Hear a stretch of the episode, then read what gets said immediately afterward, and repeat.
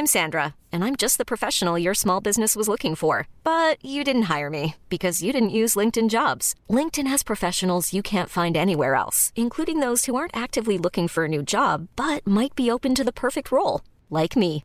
In a given month, over 70% of LinkedIn users don't visit other leading job sites. So if you're not looking on LinkedIn, you'll miss out on great candidates like Sandra. Start hiring professionals like a professional. Post your free job on linkedin.com/achieve today. When you make decisions for your company, you look for the no-brainers. And if you have a lot of mailing to do, stamps.com is the ultimate no-brainer. It streamlines your processes to make your business more efficient, which makes you less busy. Mail checks, invoices, legal documents, and everything you need to keep your business running with stamps.com. Seamlessly connect with every major marketplace and shopping cart. Schedule package pickups and see your cheapest and fastest shipping options from different carriers. With rates up to 89% off USPS and UPS rates. And with the stamps.com mobile app, you can take care of mailing and shipping wherever you are. Make the same no-brainer decision as over 1 million other businesses with stamps.com. Sign up with code program for a 4-week trial plus free postage and a free digital scale. No long-term commitments or contracts. That's stamps.com. Code program.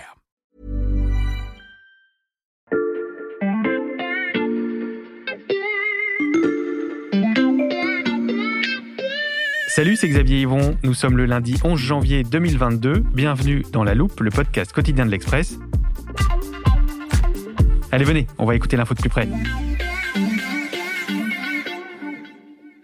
En ce moment, comme pour vous, j'imagine, il se passe pas une journée sans que je me demande dois-je me faire tester Antigénique, PCR ou autotest Est-ce que je dois vacciner mes enfants Où est-ce que je peux trouver des masques FFP2 Et puis, est-ce qu'on devra faire une quatrième dose Et quand Ah mince, je suis encore cas contact. Bref, le Covid est partout dans notre quotidien et je suis sûr que toutes ces interrogations vous parlent, mais il y a une chose dont on entend un peu moins parler. Il y a de l'espoir sur les traitements. Le Ronaprev, une association de deux anticorps monoclonaux. Nous disposons d'une nouvelle arme pour lutter contre le Covid. Ce sont des médicaments. Le Molnupiravir, c'est son nom. Et le premier médicament anti-Covid que vous pourriez trouver en pharmacie. Le futur médicament anti-Covid de Pfizer. Oui, ce traitement anti-Covid appelé Paxlovid. La débâcle de l'hydroxychloroquine nous semble aujourd'hui bien loin, mais la course au traitement se poursuit et certains pourraient peut-être changer la donne dans la crise que nous traversons.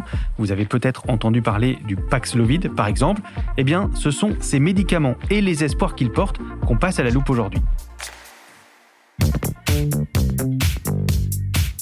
Je préfère vous prévenir, dans cet épisode, on va utiliser du jargon médical à toutes les sauces, mais pas de panique, je vous promets que vous allez tout comprendre parce que j'accueille en studio notre duo d'experts Covid. Salut Stéphanie, salut Valentin. Salut Xavier. Salut Xavier. Stéphanie Benz et Valentin Ekirch du service Sciences de l'Express. Alors on commence par une petite piqûre de rappel. Quand on parle des traitements du Covid, il faut distinguer deux phases de la maladie. Oui, il y a en fait euh, deux temporalités quand on développe une forme grave du Covid. Il y a une première phase qui est la phase infectieuse, c'est-à-dire que le virus pénètre dans notre corps et il va se répliquer, il va pénétrer dans les cellules et il va se multiplier ainsi. Ça, c'est une première phase. La phase numéro 2, c'est la phase euh, que l'on qualifie d'inflammatoire, c'est-à-dire que le virus s'est répliqué tellement dans l'organisme que euh, l'organisme doit y répondre à travers le système immunitaire. Et là, chez les personnes qui font des formes graves, on observe une sorte d'emballement immunitaire, c'est-à-dire que euh, le corps va répondre de manière trop importante au virus et va déclencher une réponse inflammatoire qui va être trop importante. Ça, ça va engendrer des problèmes. Ça va être des problèmes de vascularisation, des problèmes de, de circulation sanguine, puis des problèmes respiratoires, voire des problèmes neurologiques. Tout ça, c'est des choses qu'on connaît et qui ne sont plus directement liées au virus lui-même, mais à la réponse qu'il engendre dans le corps. Hmm. Et pour parer ces formes graves, on a des traitements adaptés à ces deux phases que tu viens de décrire, Valentin. Aujourd'hui, on va s'intéresser particulièrement aux médicaments de la phase 1, la phase d'infection. Mais avant ça, un mot sur la phase inflammatoire, on en est où? Alors aujourd'hui, on dispose de traitements qui sont relativement efficaces et qui ont été découverts finalement assez rapidement euh, dans la première année de l'épidémie, qui sont euh, notamment la dexaméthasone, qui est un corticoïde, qui va permettre de calmer l'inflammation. On utilise aussi d'autres anti-inflammatoires, des interleukines, etc. Mais euh, on sait bien que malheureusement, ils ne sont pas suffisamment efficaces puisqu'il y a encore aujourd'hui des personnes qui décèdent en réanimation Donc ça veut dire qu'on a encore besoin de traitements plus efficaces pour cette euh, phase inflammatoire.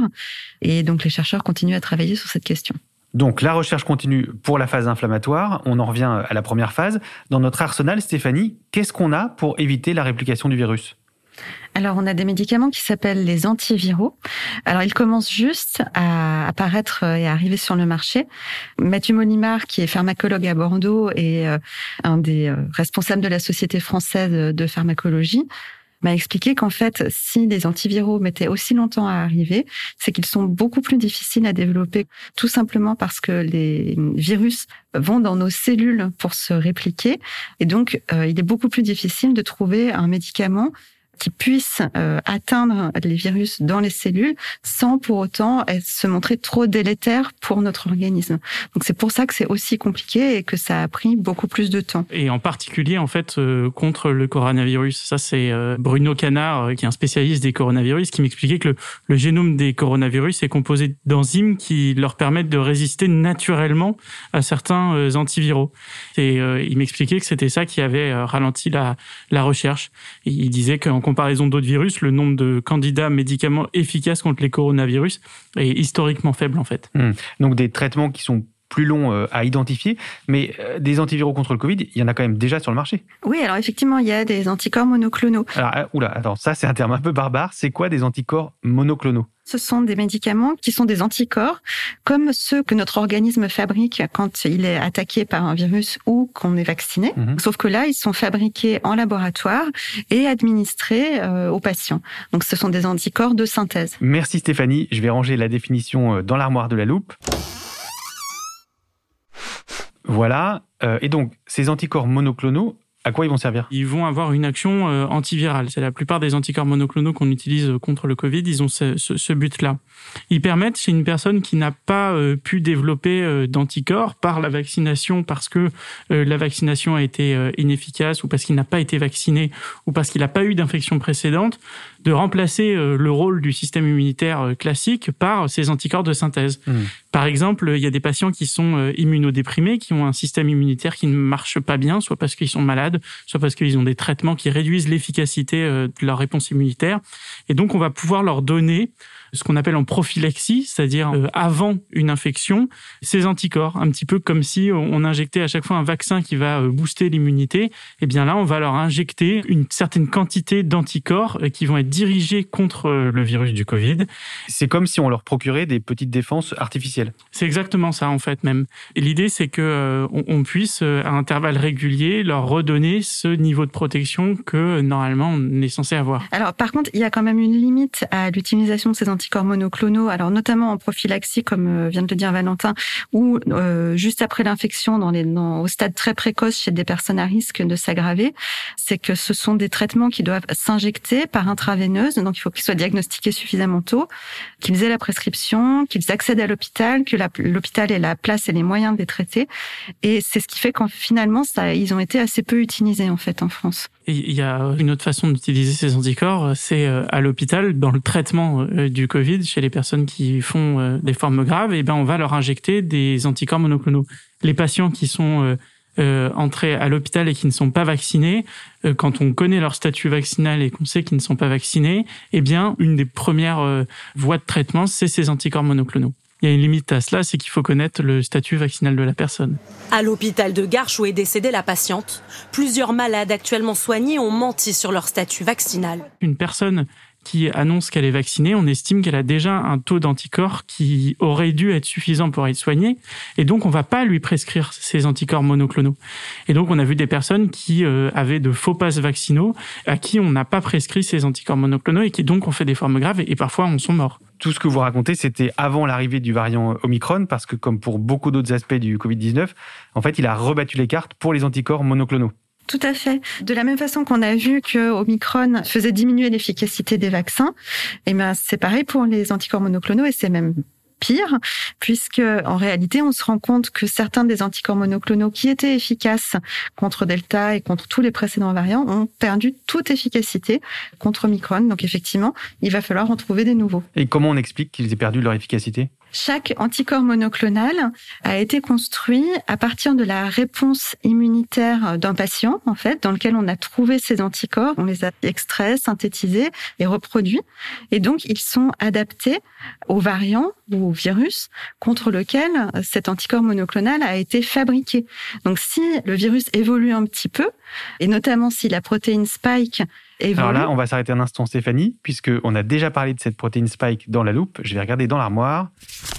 Non, elle n'est pas là. Bon, elle doit être mal arrangée. Euh, on va en faire une autre. Est-ce que tu peux me définir la protéine spike? Alors, quand vous imaginez la représentation du coronavirus, cette boule avec plein de petites pointes Mhm. qui de partout, et bien c'est ça la protéine spike. Et cette protéine spike, donc qui est à la surface du virus, c'est la clé qu'utilise le virus pour aller ouvrir nos cellules. Donc, avec cette protéine spike, il se colle à nos cellules et ça lui permet de fusionner et de pénétrer nos cellules. Merci beaucoup Stéphanie, on a tout compris. Alors là, cette fois, je vais bien ranger la définition dans l'armoire.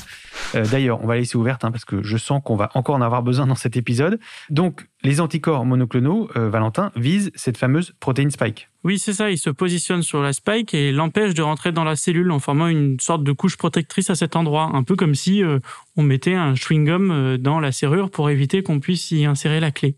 Mais en fait, euh, cette spike, elle a tellement muté avec Omicron. Je reprends l'image du chewing-gum, mais c'est un peu comme si on avait posé le chewing-gum à côté, en fait. Mm. Et donc, cette, cette clé, on peut la mettre dans la serrure. Donc, en fait, le virus peut pénétrer les cellules. Et ça, effectivement, ça rend ces traitements par anticorps monoclonaux beaucoup moins efficaces contre Omicron, voire pas du tout efficaces. On a donc certains anticorps monoclonaux pour l'instant déjoués par les variants, mais dans la famille des antiviraux, il y en a qui n'ont pas dit leur dernier mot.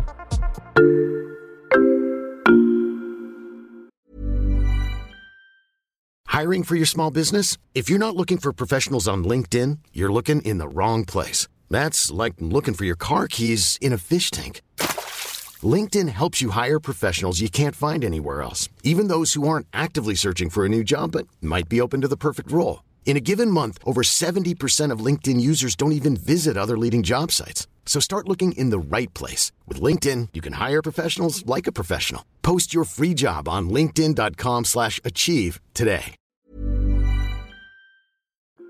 Ce traitement anti-Covid appelé Paxlovid est un antiviral simple d'utilisation. Valentin, on vient d'entendre le nom de ce médicament, le Paxlovid. Qu'est-ce que c'est? Le Paxlovid, c'est un antiviral sous forme de pilule développé par le laboratoire Pfizer, que l'on connaît bien, Mhm. et qui se fonde sur une molécule. On peut euh, le qualifier euh, d'inhibiteur de la protéase, ou alors on parle d'antiprotéase. Là, j'ai bien fait de laisser l'armoire ouverte. Valentin, c'est toi qui décolle cette fois. C'est quoi un antiprotéase? Alors là, Xavier, je devoir revenir un petit peu sur comment le virus se réplique dans l'organisme. En fait, quand le virus pénètre dans la cellule, pour pouvoir se répliquer, il va produire une grosse protéine qui va être découpée en plein de petits bouts. Et ce qui va permettre de découper la protéine en plein de petits bouts, c'est une enzyme, et c'est ce qu'on appelle la protéase. Ensuite, ces petits bouts euh, s'assemblent pour euh, sortir de la cellule et former de nouveaux virus. Et l'antiprotéase, il va donc empêcher le mécanisme de cette enzyme, la protéase, et donc va empêcher le virus de se répliquer à l'intérieur de la cellule. Et cette espèce de grosse protéine dont je parlais euh, précédemment, eh bien, elle va être digérée par la cellule et le, virus va ainsi être, être détruit en fait. Merci beaucoup. C'était très clair. Je range la définition dans l'armoire, à côté de celle de la protéine spike et des anticorps monoclonaux. Euh, c'est bon Je peux refermer l'armoire? Oui, j'espère que ça va. On peut toujours la rouvrir. Euh, on a bien compris le principe du Paxlovid, donc un antiprotéase. Euh, ça m'a tout l'air d'être plutôt une bonne nouvelle, ce traitement. L'arrivée de ce traitement, c'est vraiment une très bonne nouvelle parce que euh, a montré un très haut niveau d'efficacité dans les essais cliniques chez des patients qui sont à risque de faire une forme grave. Donc, quand il est administré très tôt après l'infection, il permet à la très grande majorité d'entre eux d'éviter de passer en réanimation et de décéder. L'autre avantage, c'est que évidemment, c'est beaucoup moins cher que les anticorps monoclonaux. C'est plus facile à administrer puisque c'est une pilule et pas une injection par intraveineuse. On pense qu'il devrait arriver assez rapidement en France maintenant. Il a déjà obtenu une autorisation d'urgence de l'Agence européenne du médicament. Maintenant, on attend que la haute autorité de santé se prononce. Elle devrait donner son avis euh, d'ici à la fin du mois de janvier.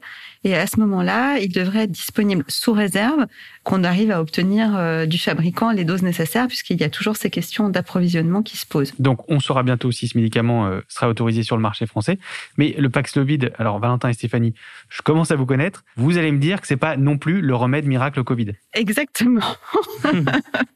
c'est un, un- effectivement effectivement un bon médicament. Le problème, c'est que euh, il risque de, de, comporter de nombreuses euh, contre-indications, euh, parce que en fait, le Paxlovid il est composé de deux molécules, il y en a une des deux dont on sait déjà qu'elle interagit beaucoup avec un très grand nombre de familles de médicaments. Et le problème, euh, justement, c'est que ce médicament, donc le Paxlovid, il est, il est destiné à des patients à risque. Et qui dit patient à risque dit souvent des personnes âgées qui prennent plein de médicaments ou des personnes immunodéprimées, greffées, etc., qui ont aussi des médicaments. Euh, donc finalement, la population cible à laquelle on aimerait pouvoir donner le Paxlovid, c'est aussi probablement la population à laquelle on ne va pas pouvoir le donner. Mmh. Donc aujourd'hui, euh, les pharmacologues français sont en train de réfléchir à comment ils vont pouvoir communiquer auprès des généralistes pour leur dire que oui, il y a des contre-indications. Donc tout ça risque d'être quand même assez compliqué à mettre en œuvre. A priori, donc un bon remède, mais avec une limite, c'est qu'il ne sera pas indiqué pour euh, tout le monde. Il y a un autre médicament dont on attendait beaucoup et qui lui a déçu, euh, Valentin, c'est la pilule développée par le laboratoire Merck. Oui, il s'appelle le molnupiravir. Le molnupiravir, c'est un médicament qui avait suscité euh, pas mal d'espoir et puis qui finalement avait euh, déçu. En France, il a été jugé pas assez efficace par la haute autorité de santé et son utilisation n'a pas été actée. On l'utilise pas en France. Il a un fonctionnement qui est assez différent du Paxlovid puisqu'en fait, lui, il va empêcher la réplication euh, du virus en créant des erreurs dans son code, dans son ARN. Il va le faire muter encore et encore jusqu'à ce que le virus, en fait, euh, ressorte euh, tout détraqué, tellement détraqué par ces erreurs dans son code génétique qu'il va s'autodétruire. Hmm. Et ça, eh bien, c'est un mode de fonctionnement qu'on appelle mutagène parce qu'il entraîne des mutations. Et c'était aussi une source d'inquiétude sur ce médicament. Et Bruno Canard, dont on parlait précédemment, me disait que finalement, ça arrangeait bien les autorités qui soient pas euh, assez efficaces parce qu'en fait, euh, ce côté euh, mutagène, eh ben, on, sait qu'il a un effet sur le virus, mais comme ça se passe à l'intérieur des cellules, on craignait aussi qu'il ait un effet mutagène sur les cellules. Et ça, c'est beaucoup plus grave parce que si les cellules mutent, ça veut dire qu'on peut avoir des cancers. Et par ailleurs, une action mutagène sur un virus dont on sait que les mutations peuvent entraîner des virus plus virulents, plus contagieux ou en tout cas beaucoup plus problématiques, eh bien c'est vrai qu'on on essaye d'éviter ça au maximum. Hmm. Il y a un autre médicament dont on avait entendu parler au début de la crise du Covid, le Remdesivir. Lui aussi, c'est un antiviral. Oui, tout à fait. Le laboratoire Gilead, qu'il avait développé initialement contre Ebola, avait essayé à tout prix de le positionner euh, contre le, Covid, allant jusqu'à hum, détourner un peu les données. Enfin voilà, hmm. c'était pas très clair. Finalement, euh, il s'est vraiment avéré que ce médicament ne, ne, fonctionnait pas contre les formes graves. Mais le laboratoire euh, Gilead, voyant le succès de Pfizer avec son Paxlovid, s'est dit qu'il allait quand même essayer de le tester sur, au stade très précoce de l'infection. Et là, il semble que ça marche. Donc, euh, effectivement, on pourrait s'attendre à avoir le, grand retour euh, du remdesivir. Sauf que ce traitement, il a quand même un inconvénient, c'est de devoir être donné en injection, en intraveineuse. Et donc, euh, il risque d'être assez peu utilisé. Si je résume le tour d'horizon des antiviraux qu'on vient de faire, Stéphanie Valentin, on voit qu'avec certains médicaments, il y a un espoir, même si en l'état, il reste pas mal d'interrogations. Il y a quand même une donnée importante que tu as évoquée plusieurs fois, Stéphanie, et qu'il faut prendre en compte avec ces traitements, euh, c'est la fenêtre de tir de leur action.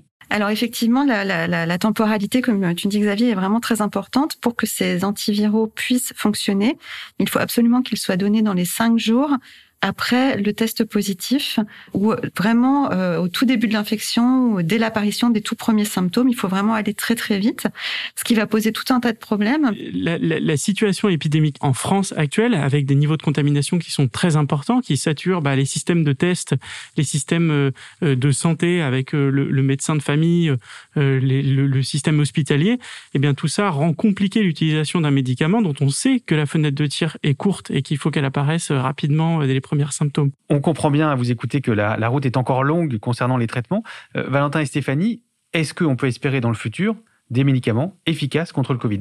Oui, on peut espérer des médicaments efficaces contre le Covid. Il y en a qui apparaissent, mais c'est vrai que ce que l'on peut euh, nuancer, c'est l'idée euh, de la molécule miracle. La molécule miracle, elle va jamais exister toute seule. Aujourd'hui, le médicament contre le Covid tel qu'il est conçu par les spécialistes, il ressemblerait plutôt à une combinaison d'antiviraux, un peu sur le modèle de la trithérapie pour le VIH C'est-à-dire qu'on aurait une bithérapie avec des antiviraux qui ont des actions euh, un peu différentes mais complémentaires. Par exemple, on peut imaginer un mutagène combiné à un antiprotéase, mais il faudra plusieurs choses avant cela. Il faudra que ces molécules soient sûres, qu'il n'y ait pas de risque, qu'elles ne soient pas euh, toxiques. Et puis derrière, il faut renforcer euh, la connaissance que l'on a de l'épidémie et des gravités qu'elle peut engendrer chez certaines personnes.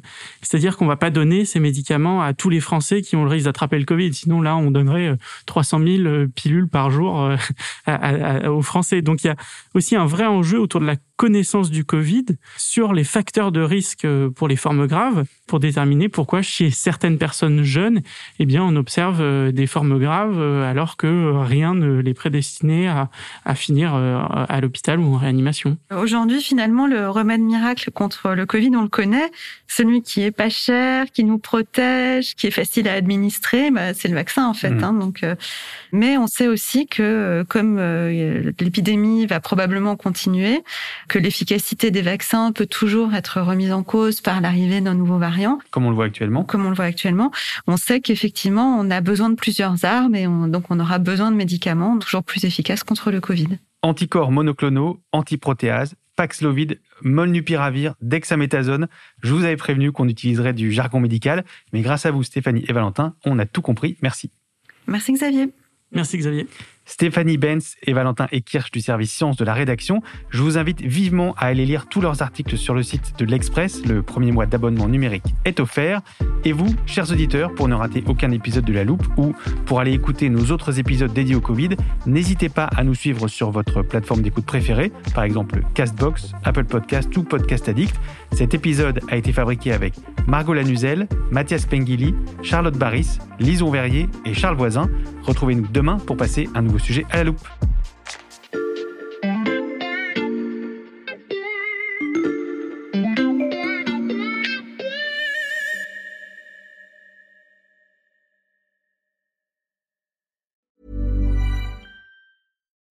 When you make decisions for your company, you look for the no-brainers. If you have a lot of mailing to do, stamps.com is the ultimate no-brainer. Use the Stamps.com mobile app to mail everything you need to keep your business running with up to 89% off USPS and UPS. Make the same no brainer decision as over 1 million other businesses with Stamps.com. Use code PROGRAM for a special offer. That's Stamps.com code PROGRAM.